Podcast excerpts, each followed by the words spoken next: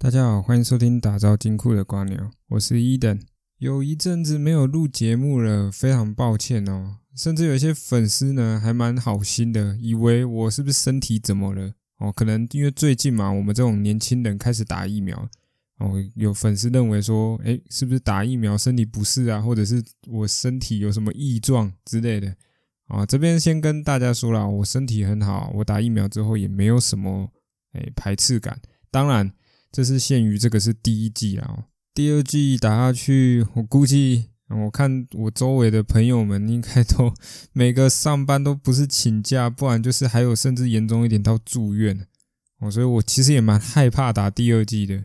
啊，所以我还特地为了疫苗呢上网去看为什么我们这种莫德纳或者是 B N T 打第二季呢比 A Z 打第二季还要来的更加的难受。哦，更加的状况更多，非常有好奇心的我呢，还特地上网去找资料，为什么 A Z 跟莫德纳还有 B N T 这三支疫苗的副作用的差别会这么大？哦，主要啦，哦，主要总归哦，我自己的结论，A Z 有点像是什么披着羊皮的狼，什么意思？如果有兴趣的话，可以去看一下 A Z 这个疫苗的组成是长什么样子啊？基本上它就是外表有一层那个。黑猩猩的一个病毒的壳啦，然后里面再塞这个我们最近的疫情的新冠肺炎的 RNA，在这个黑猩猩的衣服里面啊。那我们第一次打 AZ 为什么会那么痛苦？最大原因就是因为我同时会产生两种抗体，第一个就是黑猩猩这个疾病的抗体，第二个就是 RNA 那个新冠肺炎的抗体。那为什么打第二剂的时候反而就没那么痛苦了？原因是因为最痛苦的那个里面那个氧啊，我们那个 RNA 新冠肺炎的 RNA 有可能哦，有可能还没进入到我们的体内，我们的白血球，我们的这个细胞呢，就认为这个披着羊皮的狼又出现了，也就是看到黑猩猩的外壳，就以为他就是一个坏人，然后就对他开枪，然后他就死掉。所以那个 RNA 呢，还没进入到我们体内，所以我们第二剂 AZ 反而没那么痛苦的原因，是因为这样子。其实主要就是为了提醒哦，提醒我们体内的细胞说，你要记得我哦，你要记得我这个病毒哦，你不要忘记哦，这样子而已。疫苗的作用就是这样。但是 B N T 跟莫德纳它不一样，它没有外壳，它就是一个油脂，然后包着那个 R N A。所以为什么哦第二季会那么痛苦的主因也是这样子，因为它还要再对付一次这一个 R N A。当然，如果有讲错的地方呢，欢迎指正啊！毕竟我不是医学专家哦。如果有更专业的人呢，可以回复我哦，看我这样理解有没有问题啊？那我就是一个最简单的方式跟大家讲一下。好，废话聊完了，我们今天二十三集呢，要来聊一个投资理财相关的议题啊，就是一本书道出了投资理财为何大多数的人都做不到，或者是不愿意去做。哦，这本书叫做《如何改变一个人》啊。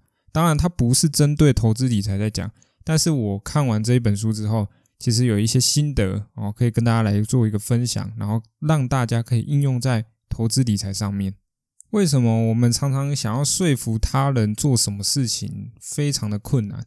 我们总认为说啊，我们这个用心良苦啊，然后时间久了，你就会懂我的用心良苦之类的。但是时间久了，这个人还是不懂你的用心良苦哦。我想为人父母的，或者是说现在有在这个从事行工作行业的，甚至是呃在学校中有一些呃社团活动的，总是希望在主导活动的时候，或者是在说服事情的时候，希望大家照着自己的方向去走。但是为什么总是不行，而且反而还激起对方的叛逆感？总归一句啊，就是每个人呢都不喜欢有人试图影响自己的感受哦。我们都有一个独立的个体啊，都不希望自己的感受被他人所影响。之前呢，我就有常常被问到一个问题啦：如何说服一个人呢，从月光族呢变成懂得投资理财？哦，这个问题非常非常的难哦，困扰的我也蛮久的。我过来总归有想到一件事情哦。大家有没有发现一件事情？从小呢，爸爸妈妈总是灌输我们要学会怎样存钱，而没有人会学会教你怎么花钱，对吧？学会存钱这件事情占百分之八十啊，学会怎么花钱呢，占百分之二十，反而导致了我们这个出社会之后呢，有多数的人呢不会懂得存钱。为什么？我待会举我自己亲身的例子来跟大家分享啊。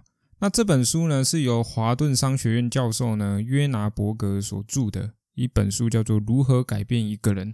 那有兴趣的话呢，都可以到这个书局啦。趁这个前阵子不是有抽那个什么易放券？哦，讲到这个，大家有没有抽到易放券啊、国旅券啊什么的？哦，我的身份证字号的末两码跟这个全部无缘，非常的夸张。但是因为我是绑定这个数位的啦，然后并且我的旗下下面还有另外四个人，结果另外四个人呢，全部都抽中，三个抽到易放券，一个抽到国旅券。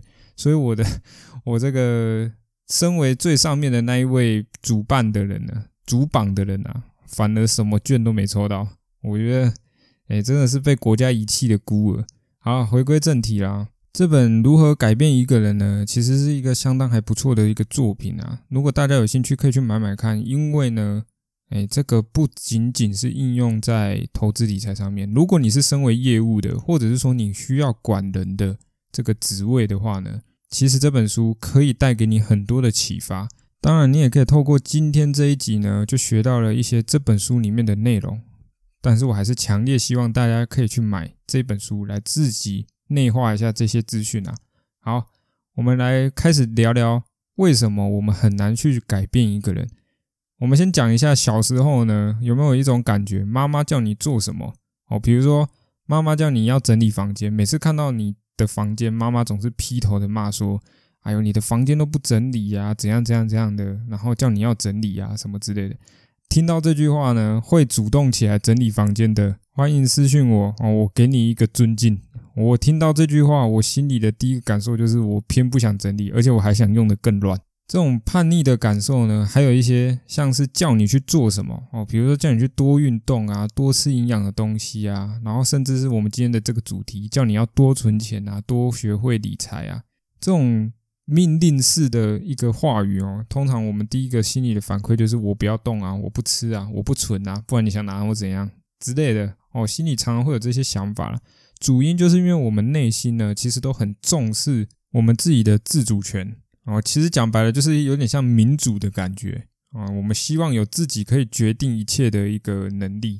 就像我为什么会决定开始投资理财这件事情呢？其实也不是听从哦，比如说网络上的投顾老师啊，或者是诶周围的亲朋好友一直叫我要投资理财，我才进来到这个领域的。其实不是，我这边跟大家分享为什么会踏进去投资理财这件事情。其实这件事情很算是一个杞人忧天的一件事情啊。在我念书的阶段的时候，我家搬家了，然后搬到一间。透天，那你们也知道，透天其实不便宜。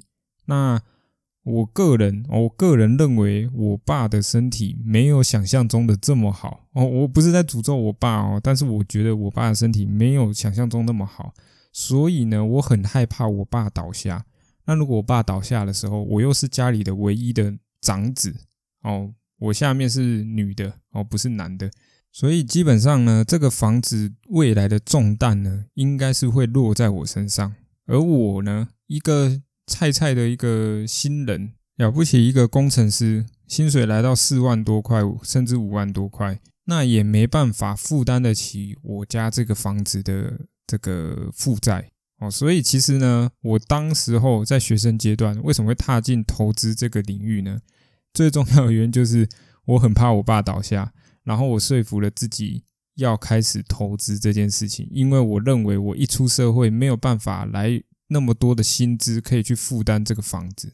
那时候啊，我去办开户的时候，李专哦还问我说：“哎，你这么年轻，怎么就开始要办这个户头？哦，为什么要开始办证券户？”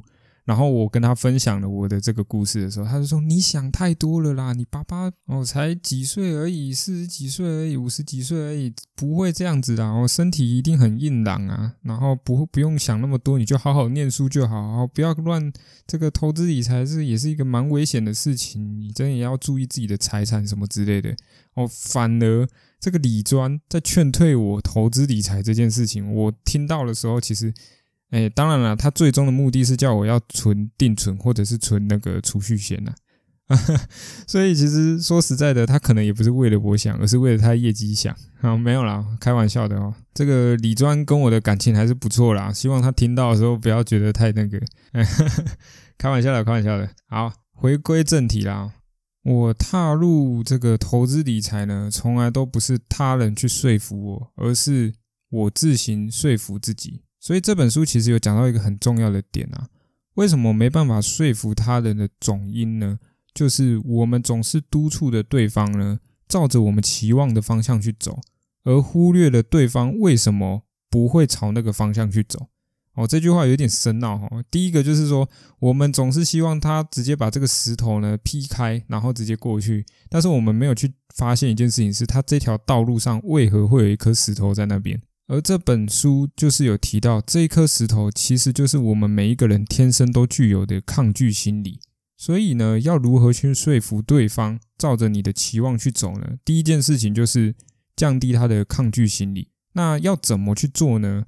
首先呢，你只需要把决定权还给对方，让对方去说服自己做到这个决定就 OK 了。那现在有一个问题来了，你的决定权不能只有是非题，你必须提供选择题。举个例子，小朋友是不是都很讨厌吃蔬菜？为什么？原因是因为爸爸妈妈都会强迫他怎样？你要吃青菜，你要吃这个菜，你要吃花椰菜，你要吃茄子，你要吃青椒，他总会强迫小孩子吃这个东西。但是如果我们用另外一种方式呢，去强调我们要说的东西，就是说你要选择先吃菜呢，还是先吃肉？把选择权、把决定权交还给小孩子身上，其实小孩子就一定会有这种叛逆感的，更何况我们大人，对不对？所以。我们在提问题的时候，不管是跟客户也好，或者是说在跟客人分享一些事情，甚至是哎，我们像我们工程上要决定一些问题的时候呢，我们不能只给对方做或者是不做这种是非题的问题，我们应该要给对方的是，你要先选择 A 方案，还是你要选择 B 方案？当然啦，对方心里如果 A、B 方案都不喜欢的情况下，还是会选择我都不要，没错。但是问题是我们不能让对方在第一时间的时候就想到说要或不要，而是要让他先考虑 A 或 B，最后再选择 C，就是不做。OK，这个就是一种说服对方的一个方式。那我们要如何说服自己的孩子，或者是说服自己投资理财？其实讲白了就是。不要受限于存钱或不存钱，而是要跟他们聊说存钱或花钱这两件事情是两码子的事，一个是做与不做，一个是 A 方案跟 B 方案。而这时候小孩子或者是自己或者是对方就会去选择一个方案是适合当下自己的一个现况的决定，而不会纠结于存与不存这两件事情。哦，我们叛逆的感受一定是选择反向的嘛？如果你叫我存钱，我就是选不存钱。可是如果我们今天有选择题，存钱或花钱，我们反而会陷入一个自己思考、说服自己要存钱还是要花钱。这个就是把决定权交还给对方，或者是交还给自己内心的决定。好啦，以上的分享呢，希望大家都有收获啦。哦，不管是可以把这些东西呢应用在各位的工作上面也好。或者是用在投资理财的道路上面也好，甚至是各种决定上面也好，希望借由这一本书的分享呢，有机会帮助到各位。如果觉得节目还不错的话呢，希望大家帮我多多分享啦。如果有想要听什么样的产业，或者是分析怎样子的主题的话呢，也欢迎私讯我的 email。我们下一集见，拜拜。